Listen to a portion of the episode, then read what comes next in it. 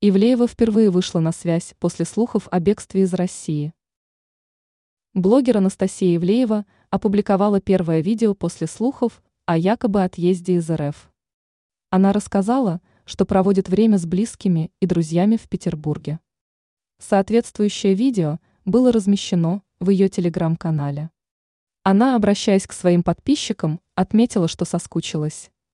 В начале видео блогер поздравила всех с праздниками. Помимо этого, она передала всем морознейший привет из Петербурга, сообщив, что проводит в этом городе праздники со своими близкими и друзьями. Ивлеева обратила внимание на то, что это хорошее время, когда можно выдохнуть, а также перезагрузиться. Она порекомендовала подписчикам меньше сидеть в сети и проводить больше времени с родными. Завершила свое обращение блогер словами «До скорой встречи». Стоит отметить, что некоторое время назад в сети появились сообщения о том, что после скандала с голой вечеринкой блогер якобы покинула страну. Ранее Ивлеева попросила второй шанс у россиян после своей вечеринки.